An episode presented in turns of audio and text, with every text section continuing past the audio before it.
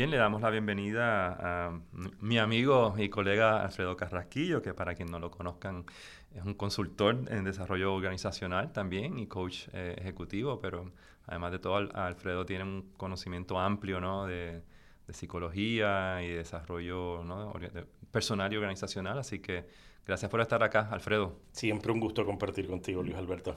Eh, sabemos pues que podemos estar hablando de mucho hoy y para nuestra audiencia que nos escucha, pues queremos enmarcar la conversación sobre lo que está pasando primero en Ucrania y Rusia y cómo, la, cómo esta entrevista hoy, esta conversación se va, a girar alrededor de lo que estamos llamando las competencias para la sostenibilidad.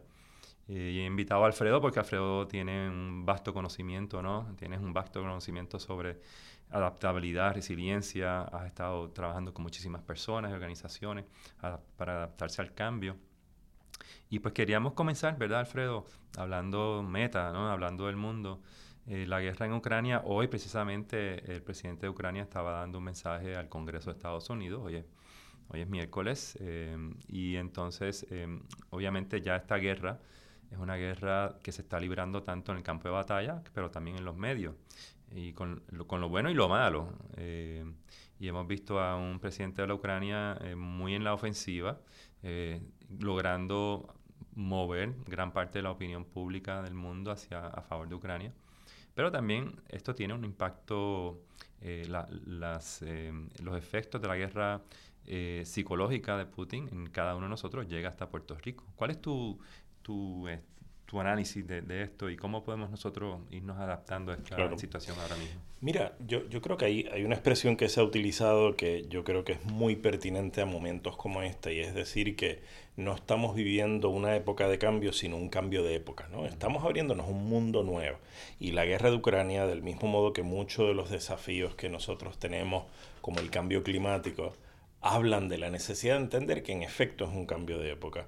Eh, obviamente Rusia eh, y toda esta crisis eh, de la invasión de Ucrania nos nos devuelve a la Guerra Fría y nos devuelve a pensar que es como si estuviéramos de vuelta en aquel mundo precaída del muro de Berlín. Y yo creo que hay que hilar fino, no es el mismo mundo.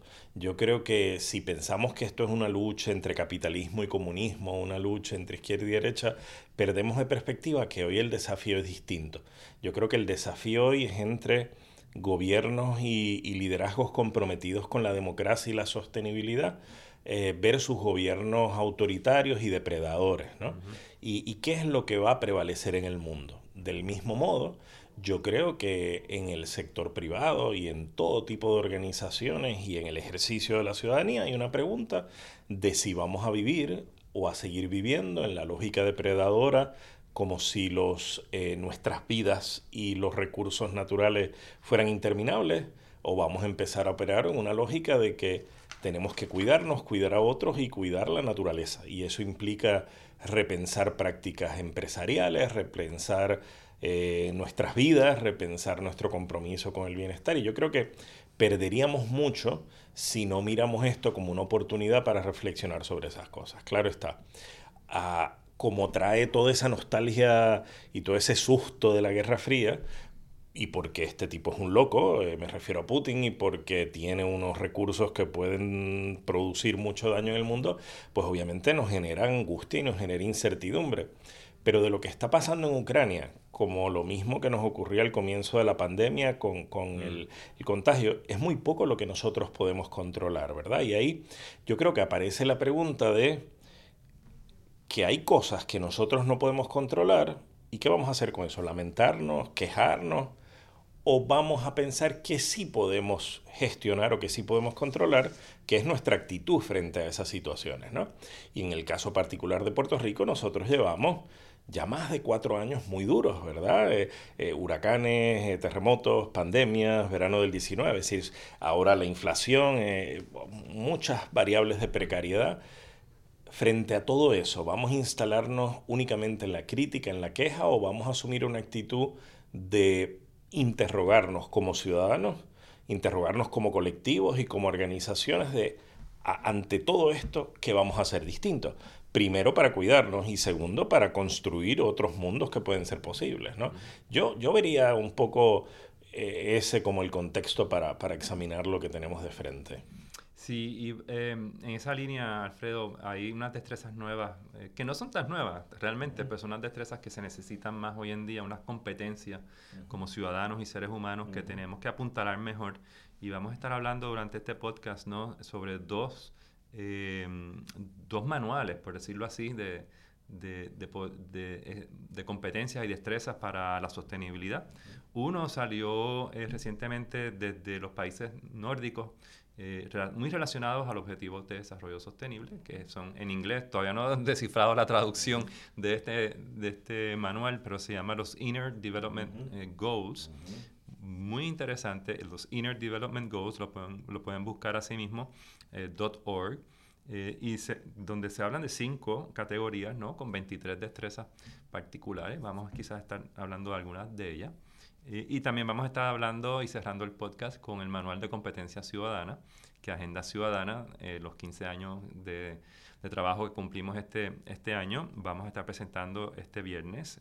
para cuando ustedes escuchen este podcast, es posible que estemos en ese momento de, de, introducción, de presentación de este manual. Eh, también como un catálogo ¿no? de destrezas para los nuevos tiempos ¿no? Eh, la nueva era, ¿no? el cambio de época que estamos pasando.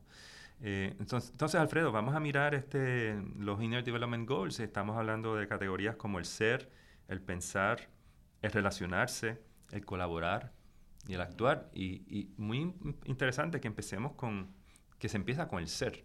Claro, claro. Sí, totalmente. Yo, yo creo que los países nórdicos siempre están adelante, ¿verdad? Y siempre nos muestran las cosas que hay que, que hay que examinar. Y yo creo que una de las cosas que hay que examinar es que no podemos lograr compromiso con un desarrollo sostenible si no interrogamos nuestra ontología, eso que la filosofía llama nuestra forma de ser o de entendernos a nosotros mismos. Y en, y en, coaching hablamos de un concepto bien sencillo pero bien importante, que es el concepto de estructura de interpretación, que quiere decir que todos los seres humanos vemos la realidad a través de un lente, a través de un filtro que, que determina el observador que somos de la realidad. Mm. Y del modo que yo observo la realidad, que del modo que yo veo las cosas, eso define cómo yo actúo. Por lo tanto, si el mundo requiere que actuemos de forma distinta, yo tengo que transformar mi mirada para poder actuar, abrirme a actuar de modos diferentes. Ahí es que hace sentido que los Inner Development Goals planteen primero que nada una pregunta respecto al ser, cómo queremos ser en el mundo, qué observador queremos ser de la realidad. Y es plantear, bueno, que a fin de cuentas el cambio empieza con nosotros, ¿no? Y, y cómo queremos relacionarnos con todos esos elementos de la interrogación o el, o el replantearnos la relación conmigo mismo, entonces plantearme la relación con los demás, ¿verdad? La relación con los otros, porque a fin de cuentas, de todo lo que estamos hablando, Luis Alberto, es de competencias, que no es otra cosa que destreza, habilidades para convivir de un modo distinto, ¿verdad? con nosotros mismos y con los demás. Por ejemplo, eh, los seres humanos nos caracterizamos por algo que el resto de los animales no se caracterizan y es por nuestra pasión por los excesos, ¿verdad? Eh, eh, yo siempre le, decía a mis estudiantes cuando era profesor que, que, usted nunca va a encontrar una vaca que no puede respirar porque fumó demasiado o un eh, caballo vomitando porque bebió mucho whisky o, o una, un perro haciéndose pruebas de azúcar porque comió mucho cheesecake de guayaba. Eso lo hacemos nosotros los seres humanos. El exceso es una experiencia humana. ¿Cuál es el desafío?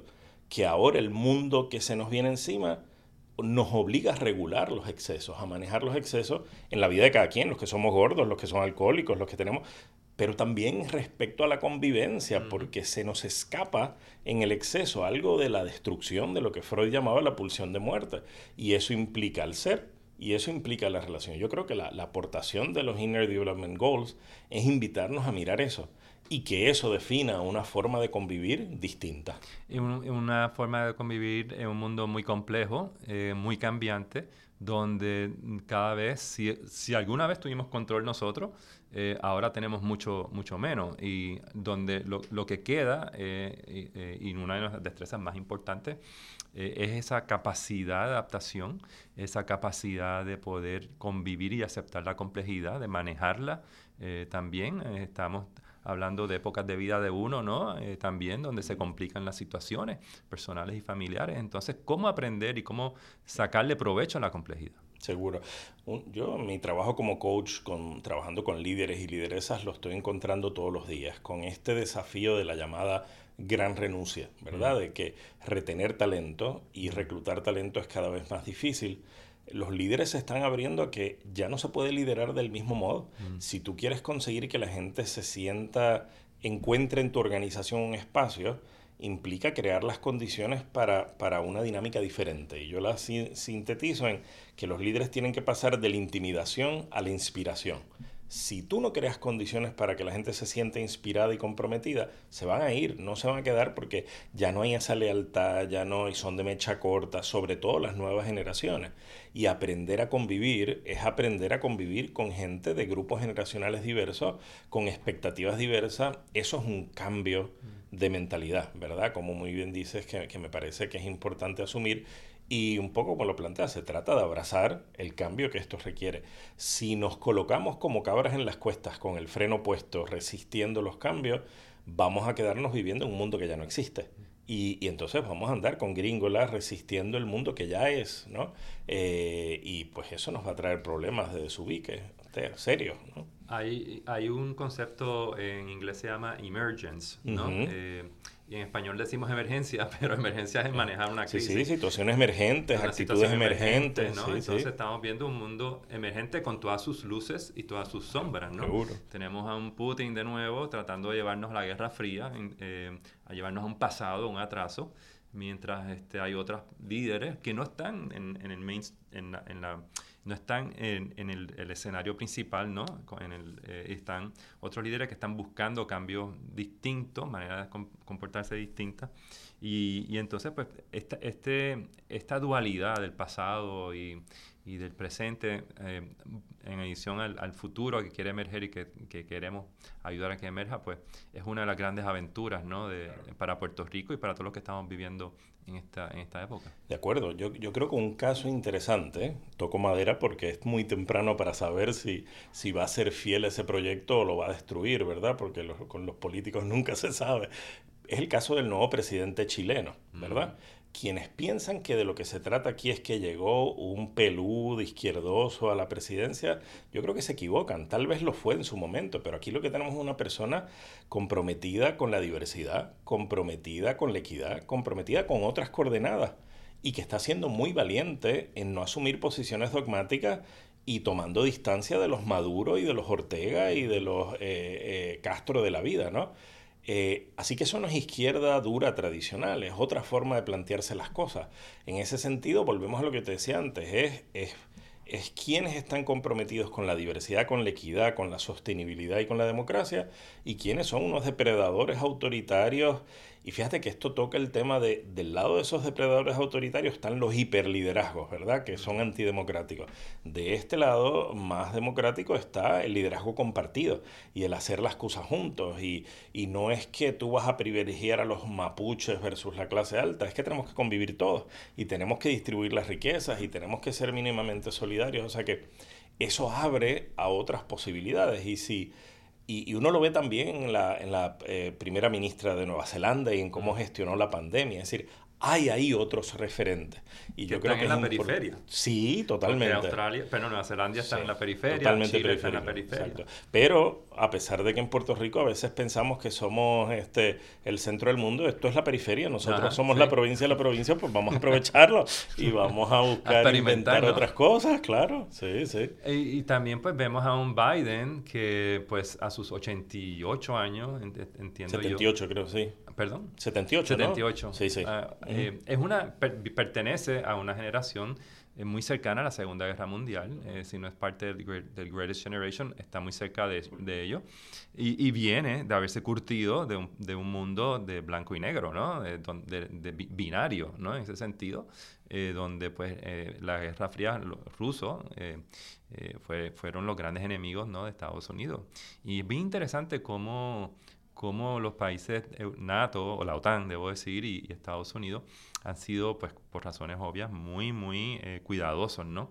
a no, a no enfrentar bélicamente a, Rusia, pero sí, ciertamente lo han enfrentado económicamente, eh, como un enfrentamiento asimétrico en ese sentido, y en el medio está Ucrania, eh, que, que, está siendo bombardeado ¿no? por, por, por, por Rusia. Entonces, ¿cómo, cómo se perfila eh, para ti el liderazgo de Biden frente, frente a, esta, a esta crisis? ¿Cómo se está perfilando?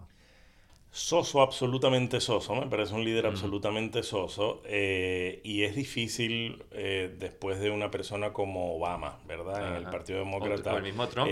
o, el mismo Trump a su manera, pero por ejemplo ahí tú tienes en Trump un estilo de liderazgo más cercano a Putin que a los estilos democráticos, a pesar, ¿verdad? Eh, Putin cae en, esa, en ese saco de los populistas autoritarios, de los hiperliderazgos. Y, que ha estado bastante callado Trump, creo yo, no sé, desde, que empezó la guerra, él estaba apoyando a Putin antes. Sí, sí, sí, totalmente. empezó, no he escuchado mucho de él. Y eh, bueno, dice que todo esto está pasando por la flojera y lo, lo débil y lo eh, su discurso es feminizar a Biden, ¿verdad? Y plantear que es que no es un líder suficientemente macharrán como para que otro no se atreviera. Yo, yo creo que, que Biden es un, es un líder soso, es un líder aburrido. Yo creo que él ganó las elecciones.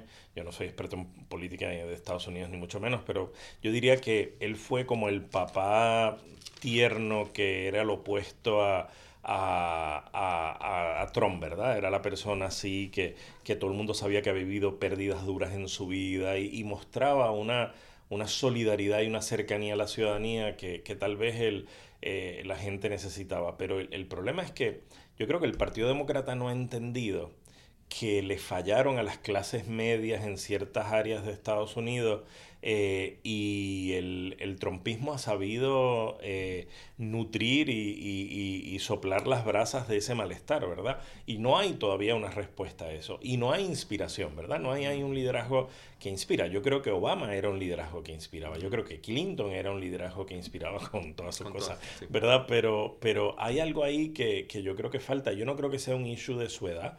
Yo creo que es un issue de su perspectiva o de su forma de entender el ejercicio del liderazgo y y obviamente que también le ha, tomado, le ha tocado un momento difícil, pero detrás de todo esto, Luis Alberto, yo pienso que hay otro elemento.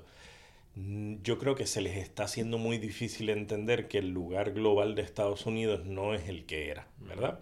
Yo creo que queda claro con toda esta crisis de, de, Ucrania que Estados Unidos ya no es la gran potencia, esto no ya, es, ya no es la lucha entre estos dos grandes países, son, eh, es un, un mundo multipolar, ¿no? Entonces cómo Estados Unidos se va a colocar respecto a un mundo donde los polos de poder son múltiples y donde China tiene un lugar y donde hay economías emergentes y donde la dinámica de poder global es distinta. Porque es que si no se hace las paces con eso, vas a tener loquitos como este queriendo subvertir un poco el orden y generando tragedias como la de Ucrania, ¿no? es lo que está buscando él, ¿no? Este, es, alterar ese orden y sabe que Europa está muy débil con la salida de, Inglaterra, ¿no? Eh, y el, proyecto postguerra de la Comunidad Europea, ahí agarrándose a, duras penas, ¿no? Macron y el nuevo eh, canciller de Alemania, eh, tratando ¿no? de, ser los portavoces de ese proyecto europeo, que, que, Putin lo está retando físicamente, literalmente bombardeando en la, frontera con, con, Polonia. Sí, yo creo que, que esta es una coyuntura donde, por ejemplo, todas las organizaciones multilaterales internacionales, las Naciones Unidas, todo está, pero también los proyectos de como la Unión Europea, están siendo interrogados, qué es lo que ofrecen y cómo se repiensan y cómo nos planteamos la colaboración entre la misma OTAN, ¿verdad? O sea, cómo esta es una gran prueba. Y entonces es, en el fondo el problema está en que lo que hay es la pugna entre dos, dos mundos posibles. ¿Cuál es el mundo en el que queremos vivir? Eh, Yuval Noah Harari un poco lo que ha estado diciendo eso, es decir, eh, más que una lucha Ucrania versus Rusia, es la lucha entre dos posibles mundos que nos esperan luego de esto. Un mundo dominado por estos trogloditas autoritarios, eh, populistas, eh, eh, eh, tú sabes, de hiperliderazgos muy autoritarios, o un mundo donde podamos convivir de, de, forma diferente y donde haya compromiso con la democracia con todas sus dificultades, ¿verdad? yo creo que, quiero que era Felipe González que decía hace una semana, bueno, una de las características de las democracias es que eh, con todas sus limitaciones, si el gobierno no nos satisface, lo podemos sacar, ¿verdad? lo, notamos aquí nosotros con las limitaciones de nuestra democracia en el verano del 19. Pues ahora mismo mira la periodista que se paró con una pancarta en la televisión rusa, no sabemos dónde está, ¿verdad? O sea que muchas condiciones democráticas no hay. Entonces, ¿cuál es el mundo al que queremos llegar y cómo desde nuestros pequeños espacios de convivencia vamos apostando por cuál de esos dos mundos, ¿verdad? Y hablando de esos espacios de, convivencia y hablando también de esa gran, de esa gran prueba a la que tú hablas, pues Puerto Rico está enfrentando eh, desde su desde nosotros, nuestros propios espacios de convivencia, desde el espacio de convivencia puertorriqueño de esta isla, eh, la gran prueba, ¿no? De, realmente, esta semana se, se, acaba de empezar a pagar la deuda eh, no pública de Puerto Rico con el nuevo plan de ajuste de deuda, que nos espera un Puerto Rico, al menos fiscalmente, muy distinto, eh, con sus cosas buenas y también sus riesgos muy grandes, porque no se sabe aún así si con este plan de, de ajuste de deuda, si el gobierno de Puerto Rico tendrá capacidad de pagarlo. Depende a, quien uno le pregunte y depende cómo ellos miran los números, la respuesta es un sí, un no o no se sabe.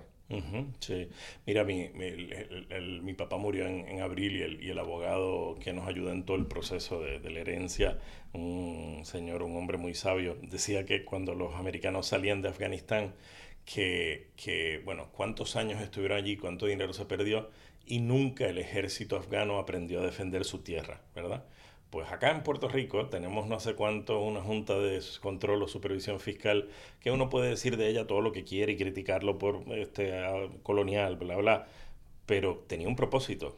Pues si nuestra clase política sigue gastando más de lo que tiene, todo ese propósito no se logró, o sea, no aprendimos nada, no hubo disciplina. Entonces vienen tiempos difíciles, vienen tiempos que obligan a la, a la disciplina fiscal en el gasto público pues yo todavía no veo señales ni en la legislatura, ni en el Ejecutivo, ni en las alcaldías, cuando uno, cuando uno ve, sigue, sigue viendo estupideces que se hacen, ¿verdad? Y con el dinero nuestro, pues ahí tenemos un, problema. Pero yo creo que también, claro que había que empezar a pagar, no hay de otra, ese es un tema de responsabilidad. Pero tenemos de frente un desafío con nuestra gente mayor. Nosotros tenemos un segmento poblacional bien grande que va hacia el retiro eh, que nos plantea el desafío de lo que en España llaman la ética de los cuidados, ¿verdad? Que sí, que a lo mejor todo el mundo tendría que haber ahorrado más, no haber dependido únicamente de sus pensiones. Es fácil cuando uno tiene muchos recursos, cuando se tienen pocos, pues tal vez no hay tanto que se pueda ahorrar, pero es cierto que si el país no sabe, si el país gasta más de lo que tiene, todos los ciudadanos en Puerto Rico, en nuestra gran mayoría, gastamos más de lo que tenemos. O sea, no hay disciplina de ahorro. Pero aunque eso hay que atenderlo, hay que atender también que tenemos unos grandes segmentos de la población que no van a tener dinero suficiente para cuidar su salud y sus necesidades. Los proyectos de país que se armen de ahora en adelante tienen que tomar eso en cuenta. La pandemia nos mostró, eh, cuando estábamos todos encerrados, que, que tenemos un problema de gente eh, discapacitada, adultos mayores en los hogares, niños. El mundo donde las mujeres se hacían cargo de eso se acabó. Esto es una tarea que nos corresponde a todos y no es por género que hay que pensarla, es por como las sociedades construimos una ética de los cuidados y eso va desde responsabilidad de las empresas a todos los niveles. Entonces yo creo que desaprovecharíamos esta oportunidad de la crisis que Puerto Rico ha tenido con su bancarrota y los problemas de crédito si no lo vemos como una oportunidad para manejar nuestra relación con el gasto y con el dinero en lo colectivo y en lo individual y con la responsabilidad con los otros de un modo distinto. Si no, volverían, volveremos al mismo sitio. Y hablabas también al principio ¿no? del podcast sobre el manejo de los excesos, ¿no? Claro. Y creo que también tenemos que aprender, que estamos moviéndonos a la, a, la, era de manejar los déficits y la, manejar la escasez. Eh, y sabes ser mucho muy más muy juicioso como estabas diciendo el manejo de nuestros propios recursos humanos y, y, naturales totalmente y hablando de esas destrezas pues quisiera adelantar también que este viernes vamos a estar anunciando desde Agenda Ciudadana este viernes 18 eh, de, marzo el manual de competencia ciudadana, que es básicamente un catálogo de 15 años de trabajo de la colega doctora María Lourdes Lara y el equipo de Agenda Ciudadana basado en la Universidad de Puerto Rico, Humacao, eh, donde vamos a estar este, eh, haciendo disponible para los ciudadanos unos talleres ¿no? basados en tres destrezas que hemos estado conversando acá con Alfredo, ¿no? las personales, eh, las sociales, las competencias sociales y las competencias comunicativas. ¿no? Estas son, están muy alineadas a los Inner Development Goals eh, también, porque están todas orientadas hacia cómo sostener, cómo mantener nuestras relaciones con uno mismo, con el otro o la otra y con el mundo de una manera sostenida. Eso. Así que los invitamos a que estén atentos al lanzamiento del Manual de Competencias Ciudadanas desde Agenda Ciudadana y le damos las gracias a Alfredo Carrasquillo por estar acá. Nuevamente una conversa demasiado corta y demasiado eh, de la mar de interesante. Esperamos tenerte de vuelta acá en nuestro podcast. Siempre es un gusto. Gracias por la invitación. Muy bien, estimada audiencia, que estén bien y a cultivar nuestras relaciones eh, sostenibles con nosotros mismos, nuestros nuestros eh, hermanos y mucha tranquilidad y eh, estar centradas y centrados ante la crisis de Ucrania y Rusia. Que estén bien.